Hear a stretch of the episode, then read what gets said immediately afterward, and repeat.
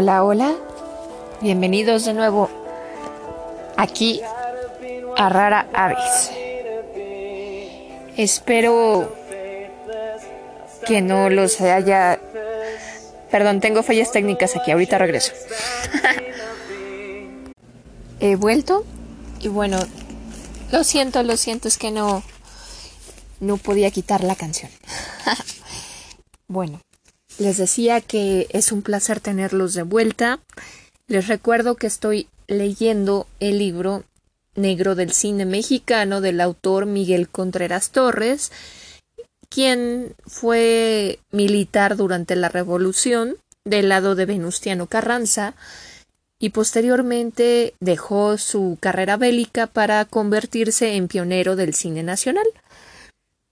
Fue guionista, director, de varias películas, ahorita no recuerdo la cifra exacta, pero sí son más de 30. Y bueno, voy a comenzar. Financiamiento. Este deberá hacerse preferentemente por conductos particulares, ya que el cine es fundamentalmente un negocio y está fuera de las funciones oficiales, distraer fondos públicos en experiencias y fracasos de empresas o individuos que solo persiguen lucro personal. Los años más prósperos de nuestro cine, económicamente hablando, han sido aquellos en que la iniciativa privada auspició las finanzas de nuestra industria. Por tal razón considero indispensable el que nuestro gobierno reorganice fundamentalmente el funcionamiento del Banco Nacional Cinematográfico, en forma de que pueda ayudar sin injustas discriminaciones a todos los productores de efectiva solvencia moral y económica, abandonando la política partidista que han venido observando a través de las instituciones financieras que ha organizado como subsidiarias del del banco para la distribución de películas financiadas por este. Como organismo semioficial, dicho banco debe encauzar su actuación hacia el beneficio general de la industria y por, y por lo tanto debe no solamente negar toda colaboración y ayuda al, al, grupo monopolista, sin combatirlo resueltamente. Digo, perdón, sino combatirlo resueltamente. Lo siento, lo siento. En parte es que ustedes no lo saben y yo no estoy para contarlo, pero bueno, soy disléxica, entonces hay veces que sí junto mucho las palabras y además, ten, modestia aparte, debo decir que la edición del libro no es tan buena y también junta palabras. Voy a seguir, denme un segundo. De no ser esto así, sería preferible que el banco desapareciera, ya que con tal medida, medida se sabría de una vez por todas si el cine mexicano es capaz de subsistir sin la ayuda oficial, sin ser entregado a un grupo de privilegiados en el que cuentan varios extranjeros sin antecedentes ni arraigo en el medio cinematográfico. Limitación de la cinematográfica. Entre las causas que han originado el aumento de la producción cinematográfica en México, con la consiguiente saturación del mercado, debe señalarse muy especialmente los fáciles financiamientos otorgados por el Banco Nacional Cinematográfico, SA, y por los grandes circuitos de cines. El primero ha tratado de favorecer sus inversiones en los estudios cinematográficos, en los cuales ha resentido pérdidas difíciles de recuperar.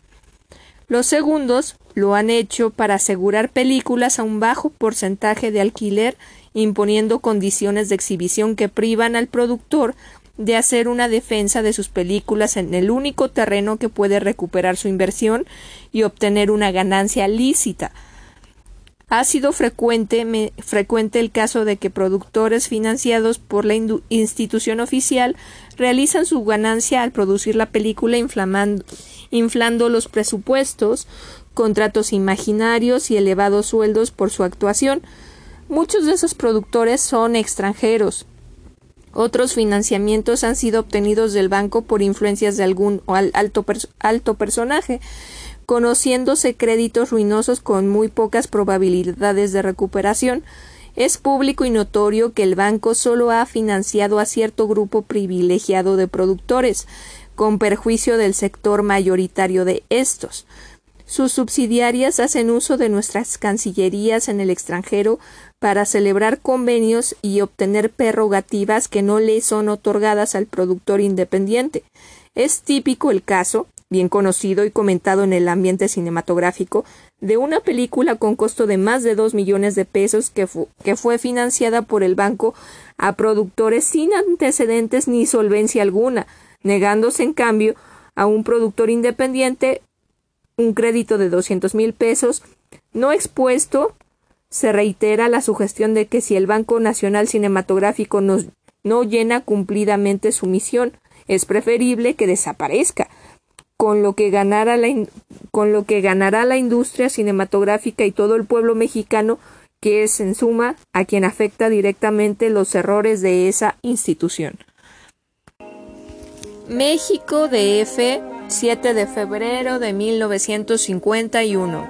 Miguel Contreras Torres, Señor presidente, el memorándum transcrito solo contiene, como lo expresa su epígrafe, un esbozo de los graves y complejos problemas que confronta a la industria fílmica nacional, así como de las medidas gubernamentales más urgentes para asegurar su subsistencia y progreso los que hemos consagrado la mayor parte de nuestras energías al cine mexicano y en general todos los elementos que ha hecho hoy en día un medio honesto de vivir con esta actividad, vemos en usted una suprema esperanza para vencer esta crítica situación. Estamos íntimamente persuadidos de que, como representante de un régimen de derecho, su, gobierno tiene como esencial preocupación mantener el imperio de la ley.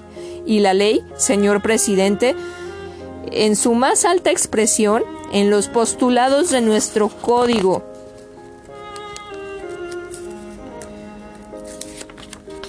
fundamental, prohíbe clara y expresamente la existencia de monopolios.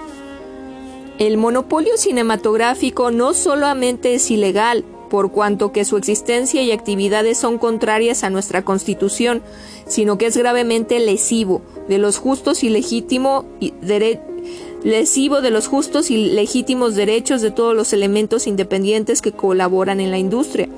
Y lo más grave aún, ese monopolio hace frustraneo parcialmente el impulso constructivo y progresista que caracteriza su administración.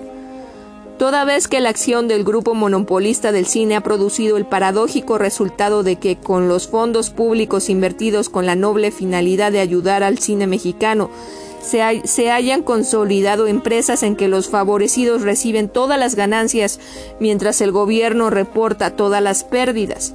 Apelamos por último, señor presidente, a su reconocido y ejemplar patriotismo en cuanto a la defensa de, todo de todos aquellos justos y legítimos intereses que, como la industria del cine nacional, además de constituir una fuente de trabajo, son un factor importante en la economía general del país y un exponente de primer orden de nuestra cultura general.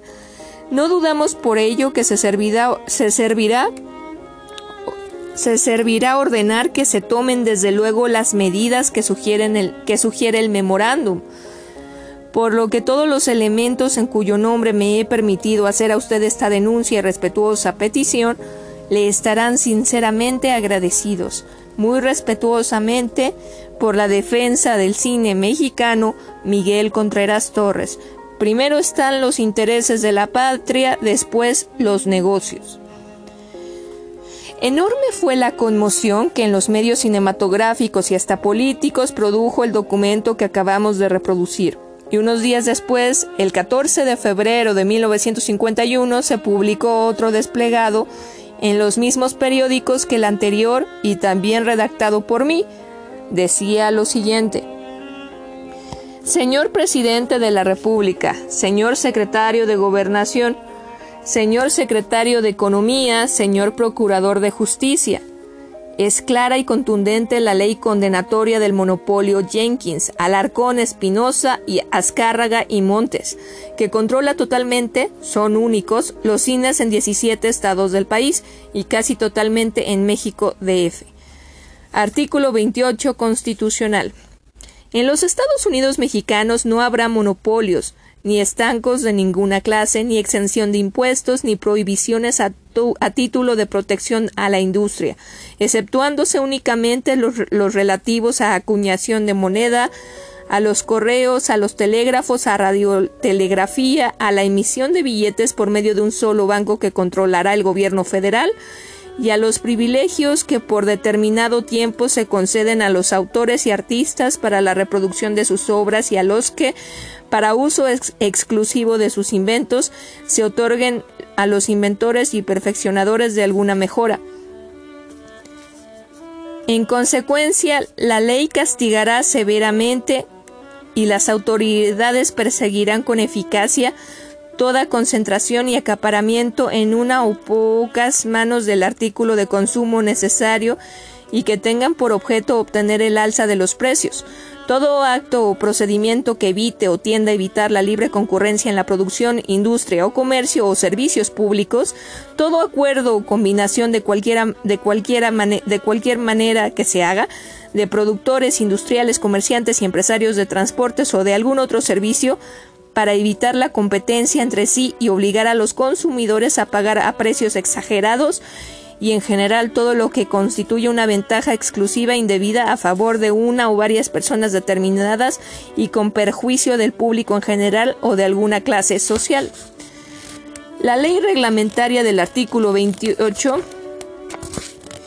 constitucional fue promulgada por el señor general Abelardo L. Rodríguez cuando era presidente de la República. En ella se expresa las sanciones a los infractores. Señor presidente, los principios morales de un pueblo son más importantes que la riqueza material del mismo. Por eso creemos que su gobierno debe estar más interesado en castigar a un grupo de individuos que violan nuestras leyes que en la conveniencia de unos cuantos funcionarios que pretendieran cubrir un delito. La libertad de comercio en el cine ha desaparecido. Pedimos justicia a nuestro gobierno invocando la ley y los principios fundamentales de nuestra Carta Magna. Nosotros somos los forjadores del cine mexicano, no los mercaderes que se aprovechan de nuestro trabajo y esfuerzo. No porque los monopolistas cubren las apariencias legales para su funcionamiento adoptando la forma de sociedades independientes o de asociación de empresas, dejan de constituir un monopolio ya que mediante maniobras subterráneas concentran el negocio cinematográfico violando la ley. Señor general don Rafael Ávila Camacho, gobernador del estado de Puebla, no manche usted su brillante labor administrativa tolerando un monopolio.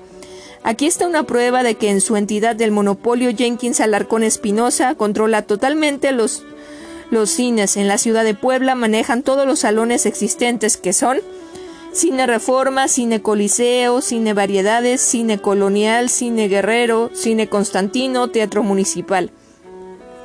Señor licenciado José Aguilar y Maya, gobernador del estado de Guanajuato, a usted que ha sido la primera autoridad judicial del país le pedimos justicia.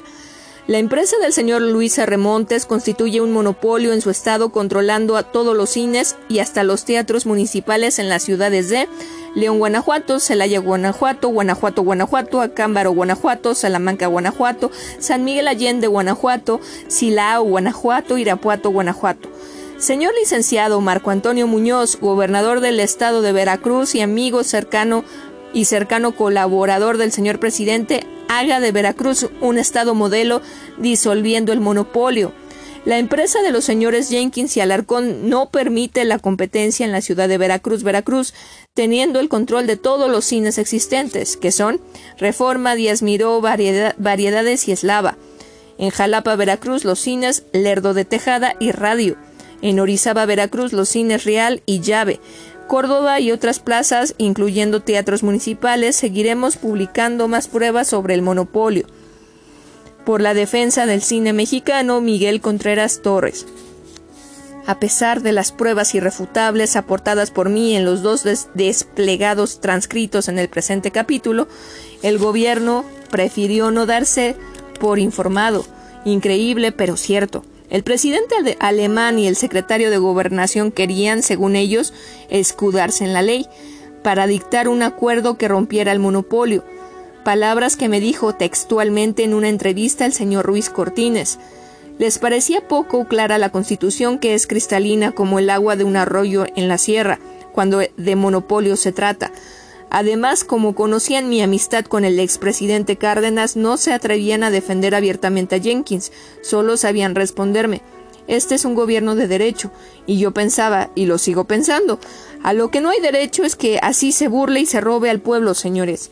Pero si el gobierno no reaccionaba debidamente ante la campaña, ésta encontraba cada vez más eco en toda la República. Para, muestra lo publicado por La Voz del Sureste en comentarios en mi desplegado del 7 de febrero de 1951, extractaremos algunos párrafos de dicho periódico.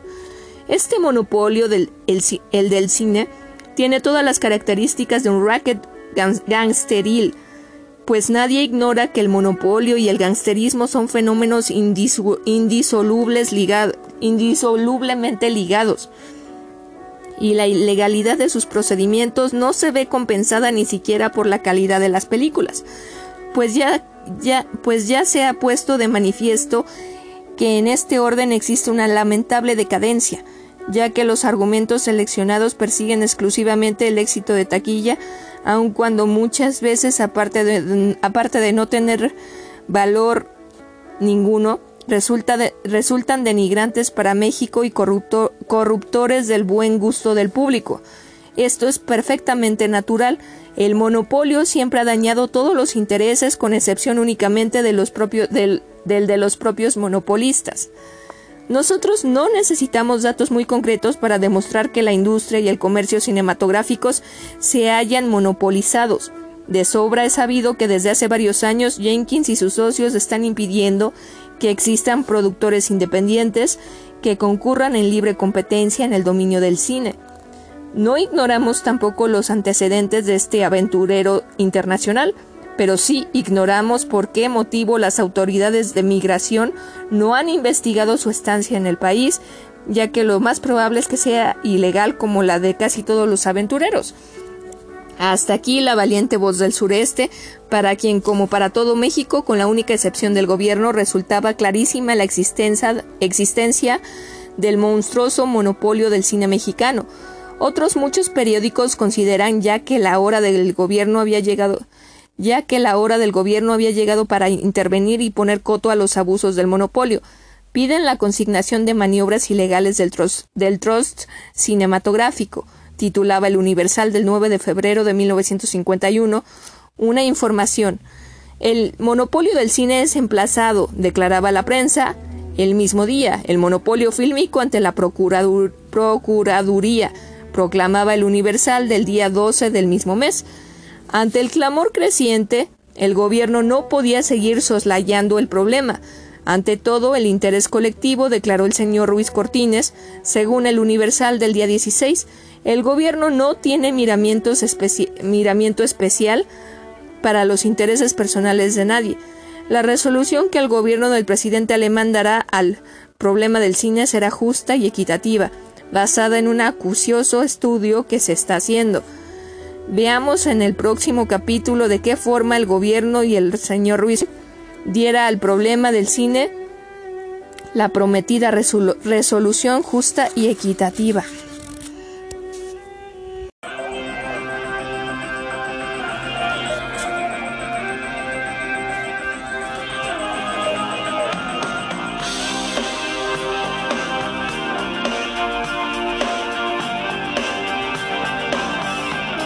She's taking her time making up to justify all the hurt inside. Guess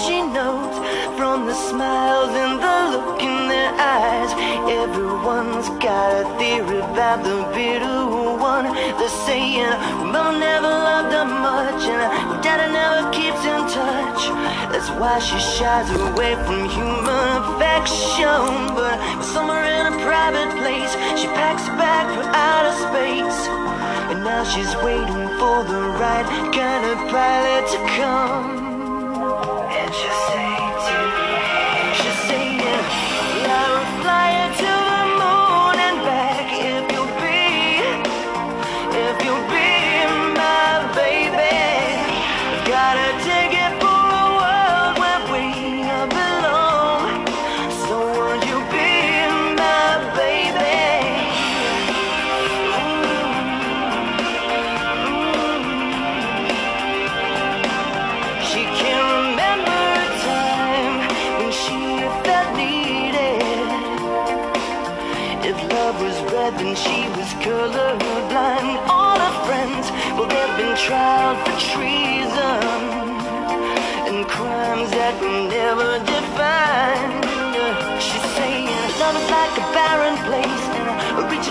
Human faith is it's like a journey I just don't have a map for. So baby, gonna take a dive and put ship to overdrive and send a signal that she's the hopes on the stars.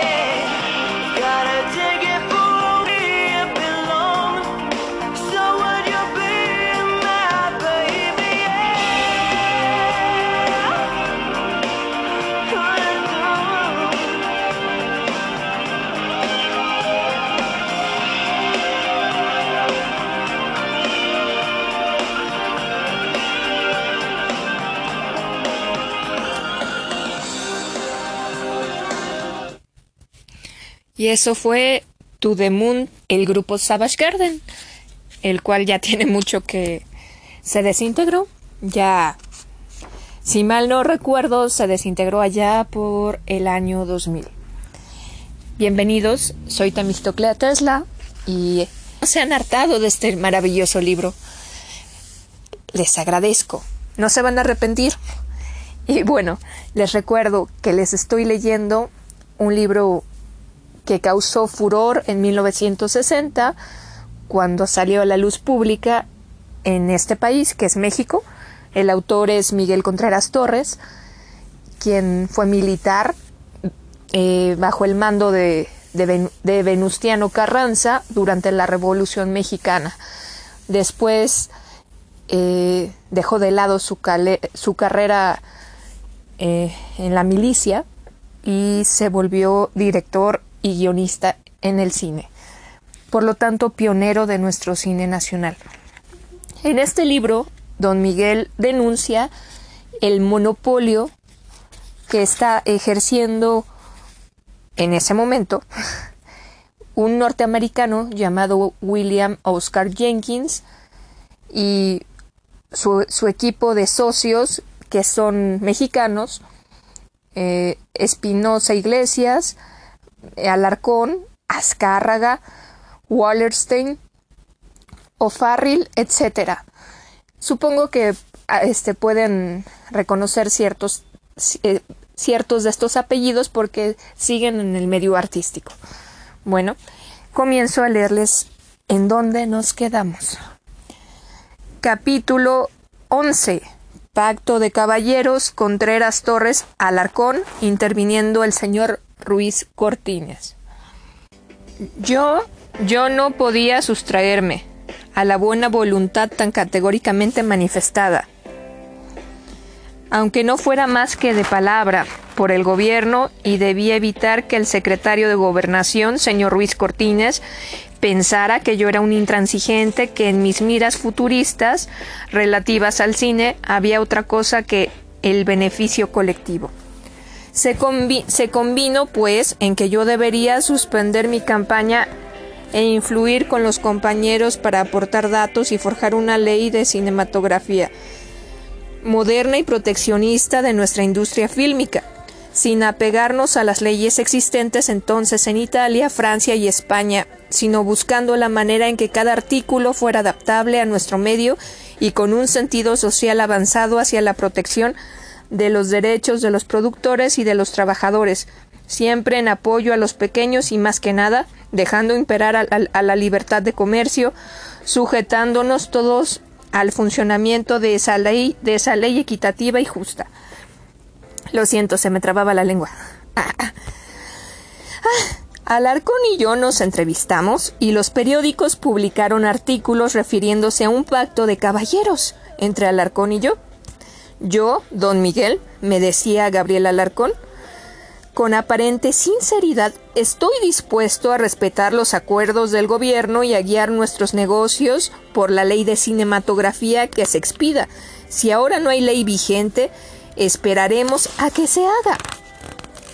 Tiene usted razón, Gabriel, asentí yo. Vamos a esperar a que la ley se haga. Entretanto, no había razón para lanzar ataques al viento y si los infractores se mostraban dispuestos a acatar la ley, por lo tanto, nuestras diligencias estaban ahora con la señor Ruiz Cortines, nos mandaba con el licenciado Castillo López, un abogado político producto de del avilacamachismo, exgobernador de Morelos e ignorante en absoluto de las cosas del cine. Solo sabía que en el cine nacional había muchachas muy bellas, e inició un romance con Amparo Murillo que le costó la felicidad conyugal y muchísimo dinero pero no es de nuestra intención ahondar en la vida privada de nadie y solo damos este pequeño rasgo del carácter de Castillo López para que el lector pueda medir la moralidad de quienes pretendían darnos leyes. Era director del Banco Nacional Cinematográfico el señor licenciado Andrés Serra Rojas, intelectual y maestro universitario, pero un ingenuo en materia cinematográfica. Su actuación fue desigual honrada a veces, pero torpe y contradictoria. El subgerente del banco, culto abogado y también maestro respetable con curva, con cuya amistad me honré por largos años, lo era el señor licenciado Mario de la Cueva. Uno y otro creyeron que en los problemas del cine iban a tratar con honorables estudiantes universitarios, pero se encontraron con lobos de colmillos afilados como Jenkins. Alarcón, Espinosa y su jauría, tuve un día cierta entrevista con don Andrés, quien aún después de exponerle yo el triste panorama de nuestro cine, se obstinaba en verlo de color de rosa. convénzase, don Miguel, me decía, magnífico orador, de que el señor Guillermo Jenkins es un patriarca de nuestro cine. Me levanté de mi asiento como si un resorte me hubiera impulsado y repliqué ¿Cómo puede pensar así un hombre honrado, un intelectual como usted, señor licenciado, de un señor cuya trayectoria de negocios ha dejado un rastro de sangre y dolor? Usted está bromeando, licenciado. Nada de eso, don Miguel. Tiene que oír usted cómo habla don Guillermo de nuestro cine, de los sacrificios que ha hecho por él y del dinero que le cuesta. Yo estoy convencido de ello.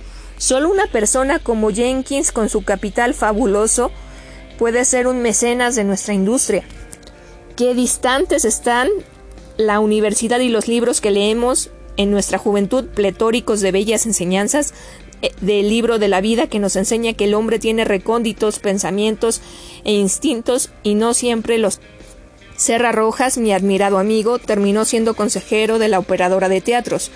¿Qué podía él aconsejar de esas cosas al señor Espinosa? Nada pero al monopolio le interesaba ganárselo.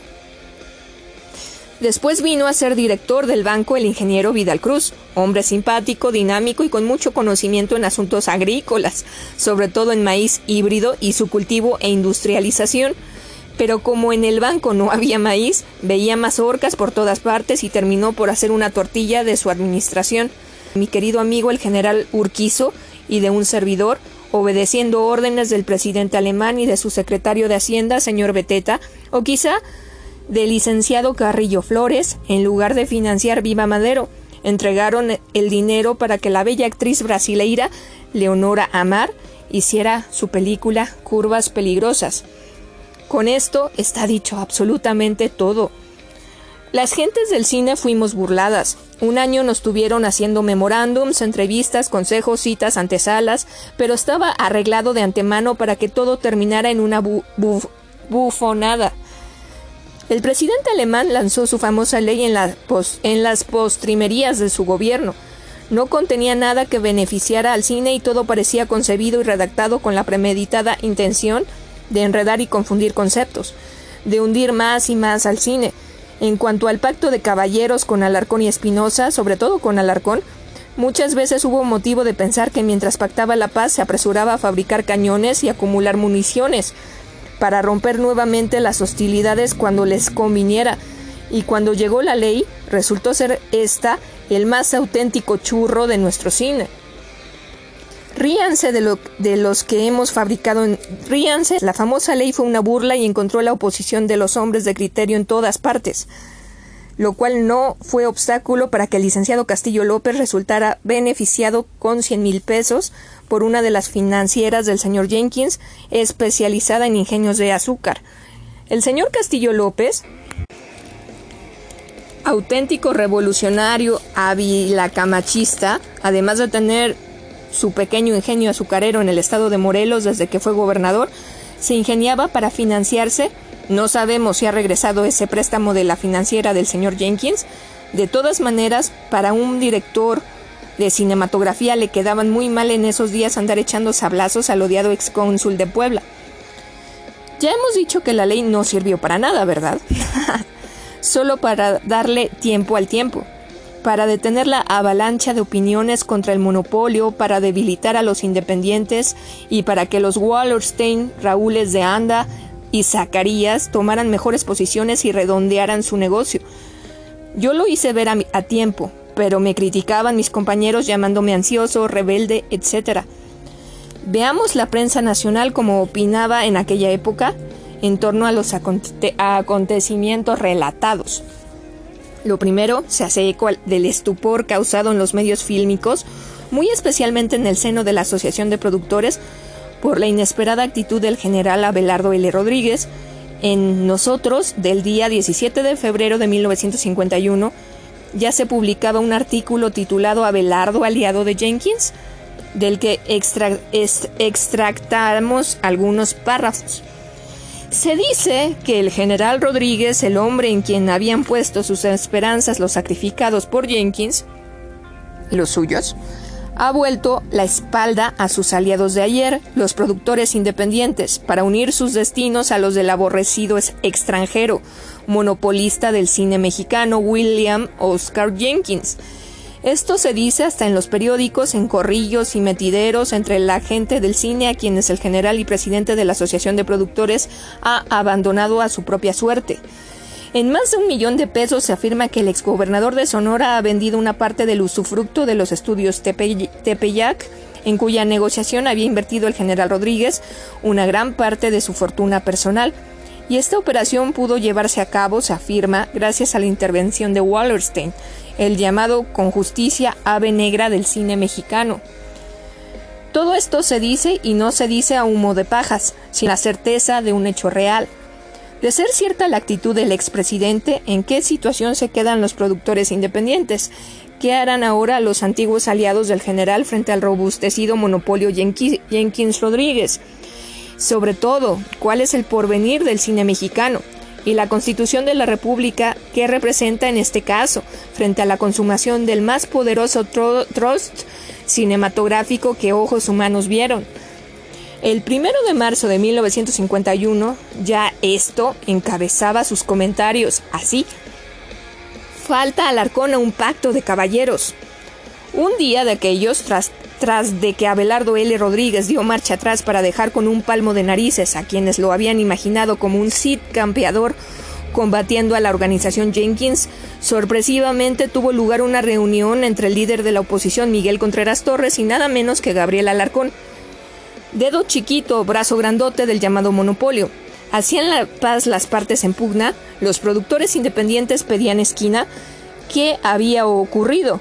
Las dudas se disiparon al saber al saberse que don Adolfo Ruiz Cortines, secretario de Gobernación, mm, que don Adolfo Ruiz Cortines, secretario de Gobernación, con su bondad acostumbrada, había querido servir de, de intermediario para que se estableciera un armisticio provisional en tanto el gobierno acababa de estudiar la, delicada situación para dictar las medidas proteccionistas necesarias. Contreras Torres, encabezando a los independientes, atendió la sugerencia del comprensivo funcionario y aunque para la fecha se consideraba a Gabriel furibundo enemigo de MCT, veterano entre los veteranos del cine, la entrevista tuvo lugar y como resultado de ella se acordó, en calidad de mientras, de mientras signar una especie de pacto de caballeros que van a conocer ustedes a continuación. Miguel Contreras Torres, por sí y como portavoz de un grupo de productores independientes, ha llegado a un arreglo favorable con el señor Gabriel Alarcón, en representación del grupo Jenkins, Espinosa y el propio señor Alarcón, que un pacto de caballeros quede en un pacto de caballeros queden zanjadas todas las dificultades que hasta la fecha tenían y que motivó la campaña de publicaciones y las peticiones al H gobierno de la República Mexicana. Como el problema tenía muchas fases y es complejo en su resolución total, por el momento ambas partes están conformes en colaborar en lo sucesivo para un buen entendimiento y la mejor marcha del cine mexicano, comprometiéndose mientras tanto en las empresas, controladas por los señores Jenkins, Alarcón y Espinosa, a que los productores y distribuidores independientes de películas mexicanas obtengan las mismas condiciones de contratación que los productores asociados o que tengan ligas de coproducción con las empresas de los señores Jenkins, Alarcón y Espinosa, recibiendo los mismos porcentajes y prerrogativas que tengan las películas de los productores. Y bueno, he regresado. Voy a continuar. El problema de la exhibición sigue amenazando al productor. La gente se pregunta razonablemente preocupada si las esferas oficiales encargadas de velar por la seguridad de la industria no han optado por dejar a merced de los leones todos los elementos afectados por el llamado monopolio de la exhibición, que nosotros nos concretamos a mencionar como organización Jenkins. Largo rato hace que, como producto de dimes y diretes entre empresarios y productores, se afirmó que el gobierno procedería enérgicamente para poner un hasta aquí a los abusos de unos y a las excesivas lamentaciones de nosotros.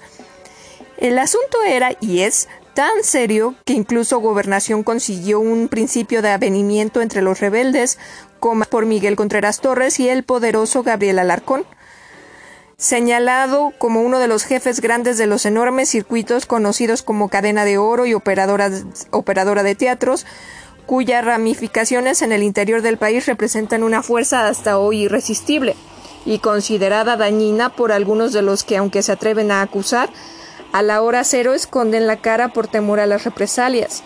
Ese pacto provisional, mientras eran expedidas las leyes proteccionistas, al decir de los interesados, poco o ningún beneficio han reportado a los independientes, por lo que muy pronto reorganizarán sus distintos cuerpos para otra vez demandar la ayuda gubernamental. Para ser más precisos, el mes entrante se convocará una reunión de productores, distribuidores y exhibidores con el propósito de volver a hacer extenso memorándum dedicado a denunciar la precaria situación de quienes no se han sometido a la organización Jenkins y necesitan de ayuda oficial para poder hacer frente a la impresionante maquinaria bélica enemiga de la que se dice ha conseguido infiltrarse hasta en el periodismo nacional para seguir haciendo y deshaciendo a su entero antojo. Por su parte y con la debida oportunidad, la Dirección Nacional de Cinematografía indicó que lejos de abandonar el proyecto de tomar medidas a favor del cine, seguía trabajándose laboriosamente en la confección de las leyes. Pero que siendo tan complejo el problema y estando tan ocupados los secretarios y demás funcionarios que forman el Consejo de Arte Cinematográfico, Habría que esperar unas cuantas semanas más a esperanza que ha mantenido vivos o semivivos a los que claman por el libre comercio y aspiran a que el propio gobierno, sin necesidad de pretender eliminarlos totalmente, diga a Jenkins y a sus líderes visibles, Alarcón, Espinosa Iglesias, Montes, etc., que en esta rica mesa todos tienen los mismos derechos tanto de comer tranquilamente como de hacer la digestión. Una reciente auscultación demuestra que la inconformidad ante los demuestra que la inconformidad ante los procedimientos del, mentado monopolio va en creciendo. Se habla de que los productores que, que osaron levantar la voz se les tiene en una lista negra aunque sin negarse a sacar al mercado su material, se les dan las peores fechas y en general el estreno de sus películas llevase a cabo en condiciones tan lamentables que es materialmente imposible obtener resultados positivos. Por el otro lado, los consentidos, los productores de casa cuentan con campañas publicitarias apropiadas, magníficas fechas de exhibición y todo cuanto la experiencia de quienes manejan el negocio puede poner a su entera disposición.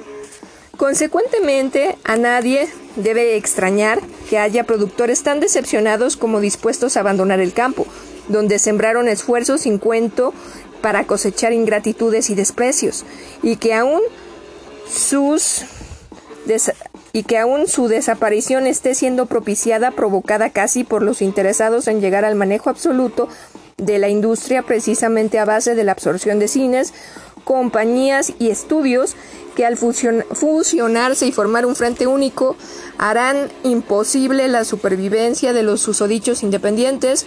Ir al otro bando para conocer su versión sería infantil. Hace poco pudimos comprobar que nada más por temor hasta los supervalientes prefieren callar, ya que si ahora les dejan ganar unos cuantos centavos de lo que debieran producirles buenos pesos, si dieran la cara como impugnadores del monopolio, acabarían pidiendo limosna a la puerta de cualquiera de nuestras muy bellas iglesias. No queda sino la ilusión, la esperanza final de que un día los periódicos den la noticia de que al fin el gobierno toma cartas en el asunto, ajusta las clavijas a la organización Jenkins y consigue impartir una efectiva protección a estas quejumbrosas cigarras que en el verano del cine mexicano desperdiciaron cuanto debieron guardar para el invierno. Hasta aquí esto. Poco a poco el grupo independiente fue desapareciendo al aumentarse las represalias. Empecé pues a verme solo, completamente solo. Como en un campo de leprosos paseaba yo mi solitaria figura mientras Alarcón Espinosa, Wallerstein de Anda y demás amafiados disponían a su antojo de un campo suyo donde reverdecía la prosperidad bajo el riesgo del funcionario mendaz y sobornado. El grupo Rodríguez se disolvía a ojos vistas y solo quedaba Fernando de Fuentes amarrado a la cadena por un contrato con sus distribuidoras, Carreado, que osaba producir películas y caía bajo la hoz cortante de Miguel Bujazán. Mi general Rodríguez se preparaba a vender a la mejor oportunidad, mientras don Adolfo Ruiz Cortines era el candidato del pueblo a la presidencia de la República. Pobre cine nacional, pobre México en compañía de quien andas.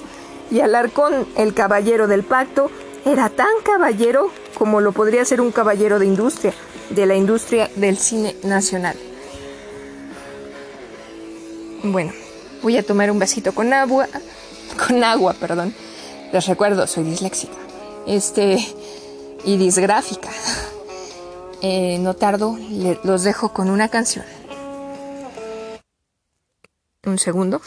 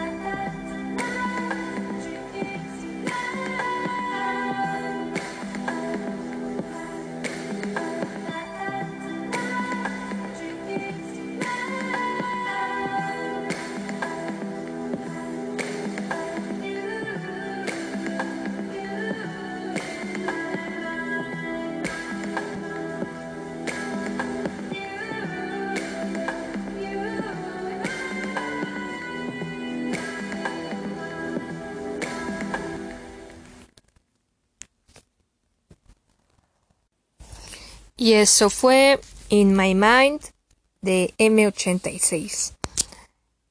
Bueno, voy a continuar. Un segundo. Capítulo 12. Vamos a hablar a calzón quitao, me dijo Ruiz Cortines. En varias conferencias que tuve con el secretario de Gobernación del gobierno del presidente alemán, don Adolfo Ruiz Cortines,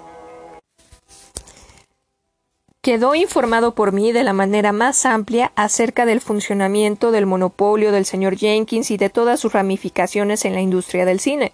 Así, pues, cuando el señor Ruiz Cortines ocupó la presidencia de la República, yo tuve fundadas esperanzas de que la situación cambiaría, supuesto que en sus proclamas al pueblo hacía don Adolfo la firme promesa de acabar con todos los monopolios existentes en el país. En otro lugar de este libro he dicho ya que nunca pretendí que a Jenkins, Espinosa y Alarcón les fuera negado el derecho a tener un negocio importante, quizá el de mayores finanzas dentro de la industria del cine, pues la Constitución concede este derecho a los ciudadanos del país y a los de afuera que se acojan en nuestro territorio y acaten nuestras leyes. Mi propósito era tan solo terminar con el monopolio de Jenkins y socios como única organización que mediante subterfugios y sociedades de paja manejaba los negocios del cine en México y hasta en muchos países de la América Latina, por medio de la monopolización ilegal, bochornosa y a todas luces anticonstitucional. En una de mis conversaciones con el secretario de Gobernación del gobierno alemán, señor Ruiz Cortines, quiso este señor conocer a fondo todos mis pensamientos sobre el monopolio. Me interesa muchísimo informarme de todas las ramificaciones del monopolio Jenkins para poner un remedio eficaz a la situación, me dijo, estando los dos, solo, los dos a solas. Es que yo no he visto, don Adolfo, respondí con sinceridad, que el actual gobierno quiera terminar con dicho monopolio. El asunto es muy sencillo de resolver, señor. ¿Muy sencillo? ¿Cuál sería la solución según su parecer, amigo? me preguntó el señor Ruiz Cortines. Aplicar el artículo relativo de la, de la Constitución. El monopolio Jenkins es anticonstitucional, don Adolfo, afirmé yo. Bueno, si todo fuera tan sencillo como eso, el gobierno deberá tener en su poder pruebas para proceder en contra de Jenkins, dijo don Adolfo. Vamos a hablar de hombre a hombre. Contreras Torres y después con una sonrisa se acercó a mí y agregó hablar a calzón quitao, ¿no le parece? Y a calzón quitao hablamos.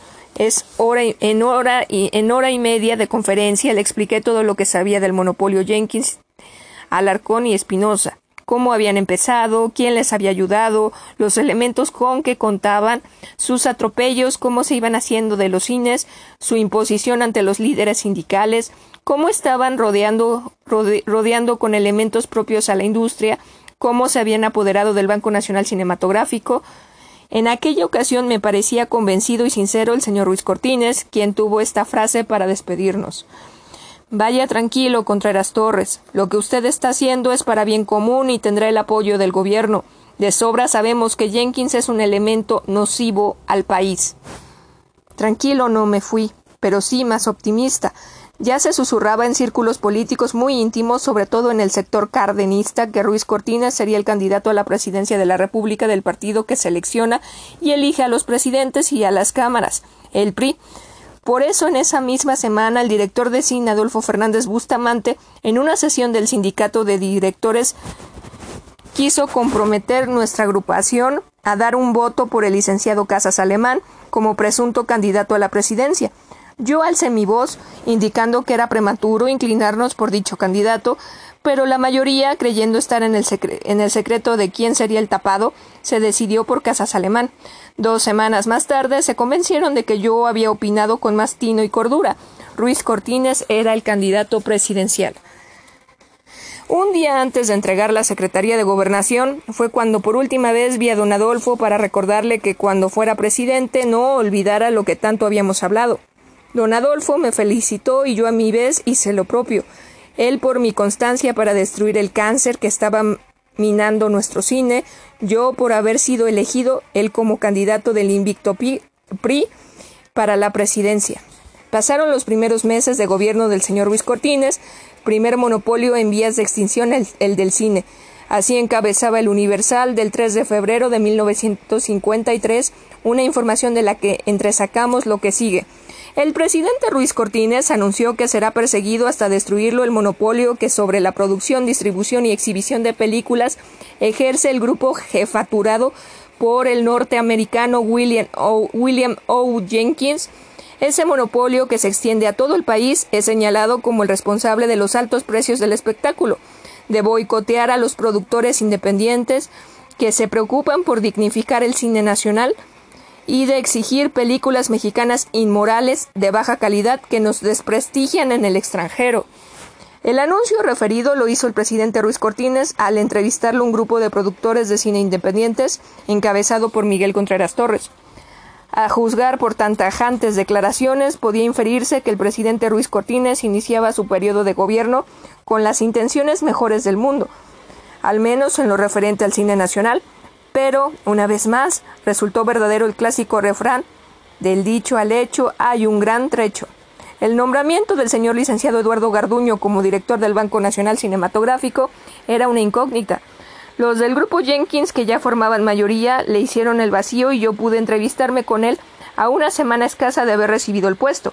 El licenciado Garduño me recibió con cordialidad y, estaba, y, y en el intercambio de ideas pude ver que no estábamos de acuerdo, pero en lo básico, en lo primordial, sí lo estábamos. Acabar con el monopolio de Jenkins y su camarilla. Me comunicó el licenciado Garduño que estaba formulando un plan que pensaba poner en práctica, tendiente a salvar nuestro cine de las garras de Jenkins, y era natural que yo me manifestara conforme. El plan tenía algunos aspectos que no eran prácticos, pero convenimos que durante el desarrollo del mismo se irían corrigiendo sus faltas, sobre todo después de que el mismo licenciado Garduño, ya prevenido por mí, tuviera entrevistas y conversaciones con los mayores con las mayorías de los elementos de la industria del cine, inclusive los dirigentes sindicales. El secretario de Gobernación, licenciado Ángel Carvajal, en calidad del presidente del Banco Nacional Cinematográfico y en quien recayera entonces la responsabilidad de la marcha de nuestra industria, verificó juntas en mesa redonda con productores, sindicatos de técnicos y manuales de la Asociación Nacional de Actores a la mayoría de dichas juntas concurrí yo como invitado especial del licenciado Carvajal, con derecho de externar mi opinión. Era visible que entre los productores el ambiente era favorable a Jenkins, Alarcón y Espinosa, pues así se lo expresaban en las referidas mesas redondas al licenciado Carvajal y al licenciado Garduño, allí presentes. Yo rebatí con energía muchos puntos que no eran verídicos y seguí manifestando mi oposición contra el monopolio, presentando pruebas de su fuerza y rapiña en toda la industria. Muchas veces el licenciado Carvajal me hacía una discreta señal de que no me acalorara, tanto. Pero así, en uno y otro día, se iba descubriendo la verdad. descubrir la verdad, pero e, es que no sabían hasta los niños de escuela que existía un monopolio en el cine. ¿No era ya legendaria y negra la de, la figura de Jenkins en México? ¿Por qué tanto aparato del gobierno en consultas a todo el gremio si las cosas iban a quedar a medias en aquel comienzo del régimen de Ruiz Cortines? Dos años antes de terminar su mandato, el mencionado presidente, Jenkins se coronó rey y señor absoluto de los negocios del cine mexicano, dando un puntapié al general Rodríguez, su supuesto adversario. Pero antes de llegar a eso, sigamos refiriendo lo que ocurrió con Ruiz Cortines, Carvajal y Garduño para que se vea cómo crea influencias y se considera indispensable Jenkins, pasando sobre la ley y el decoro de toda una nación, con tal de sacar sus negocios a flote. El resultado de aquellas conferencias en la Secretaría de Gobernación, según me dijo el licenciado Carvajal, fue cerciorarse de la potencialidad del monopolio para buscar otros medios más eficaces para combatirlo. Consecuencia de la actitud del gobierno, que parecía inclinarse en forma decisiva a terminar con Jenkins, perdón, no tan decisiva, porque tenían la Constitución en sus manos el presidente Ruiz Cortines y el secretario de Gobernación, licenciado Ángel Carvajal, y no quisieron aplicarla.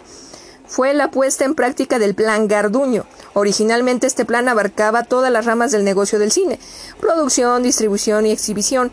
Al ponerse en práctica dicho plan, según las ideas, el Banco Nacional Cinematográfico, o sea, el Gobierno de México, Tendría todas las facultades en todos los sectores cinematográficos, repito.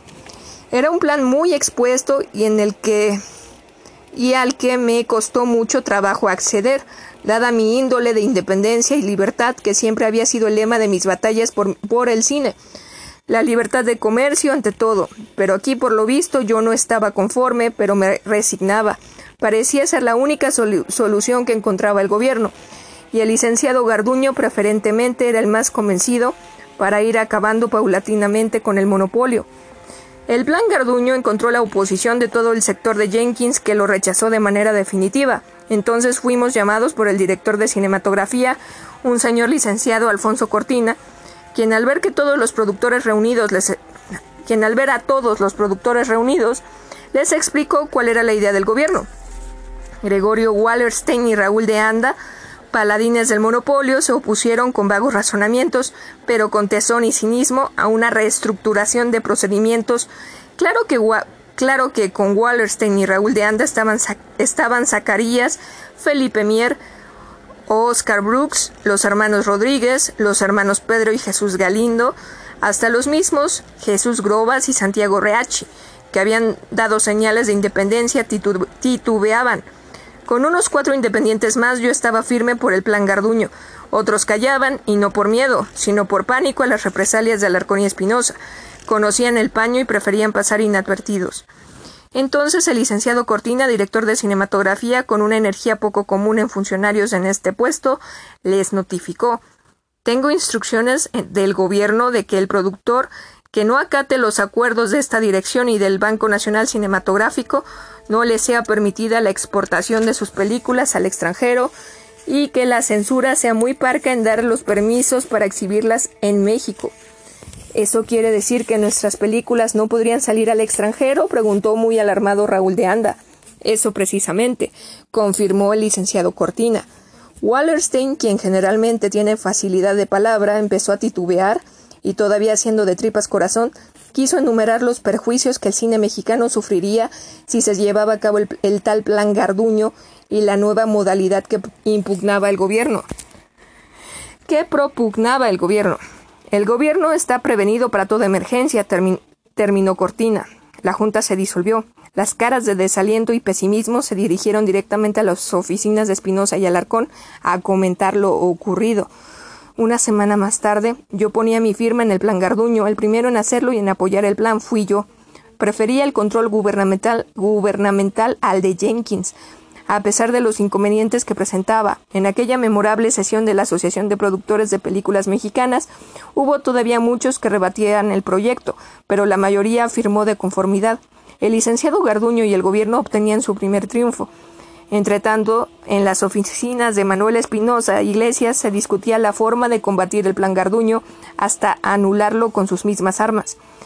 Manuel Espinosa Iglesias es un hombre de capacidad financiera y sabe perfectamente cómo jugar las cartas para quedarse con los haces en la mano y emplearlos a tiempo para ganar. Pasaron los meses y con desaliento vi que Garduño caía en el plan Espinosa, controlar el cine por la mayoría de productores accionistas en el banco. Las primeras estratagemas de Espinosa y Alarcón empezaban a dar resultado.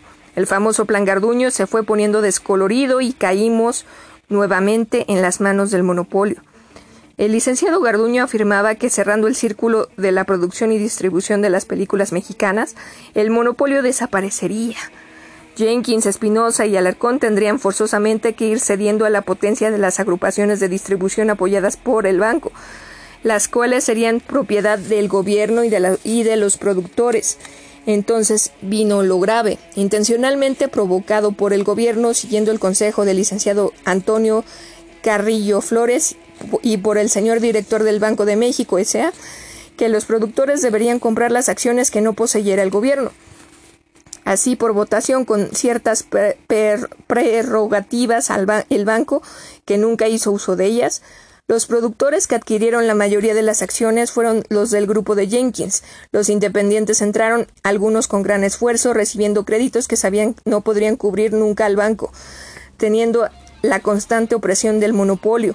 Con dinero de Jenkins, Espinosa y Alarcón y sus productores de paja, controlaron el banco con sus opiniones, la llamada comisión de anticipos que, forman, que forman siete productores que deciden cuándo y cómo debe financiar el banco las películas. Películas Mexicanas S.A., distribuidora en los países de habla española y portuguesa, Películas Nacionales S.A., distribuidores en México y más tarde Cimex, distribuidora en Estados Unidos y en el resto del mundo. El mayor desastre económico que se recuerda. Todas y cada una cayeron en poder de los dichosos productores de Jenkins. Naturalmente, Garduño defendía su autoridad lo mejor que podía para guardar la dignidad de su cargo.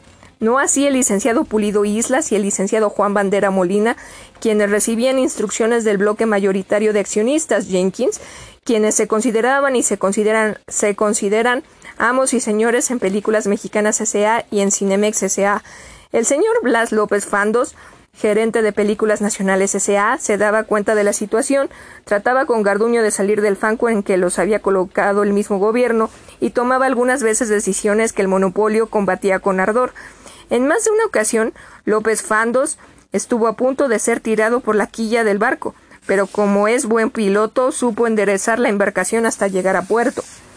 Seguir relatando las circunstancias, las circunstancias en que se encontraba nuestro cine durante el régimen del señor presidente Ruiz Cortines necesitaría un libro entero, pero como hay amigos personales de por medio, preferiremos ser breves, sin ocultar la verdad.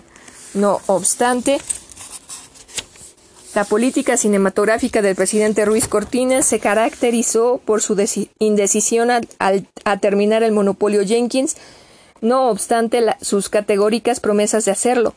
Ya en, la, en, las postrimerías de dicho régimen pasó nuestro cine por una de sus más graves crisis al consolidarse en forma tan decidida y firme el tal monopolio que el gobierno del señor licenciado López Mateos tendrá muchas dificultades en destruirlo. El licenciado Eduardo Garduño, quien actuó durante todo el periodo Luis Cortines, como director del Banco Nacional Cinematográfico, tuvo aciertos y enormes errores.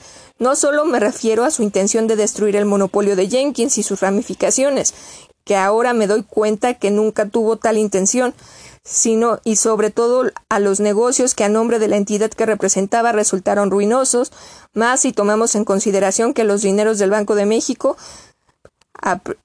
principal financiador del banco, del banco cinematográfico, provienen de la nación y por ende del pueblo contribuyente.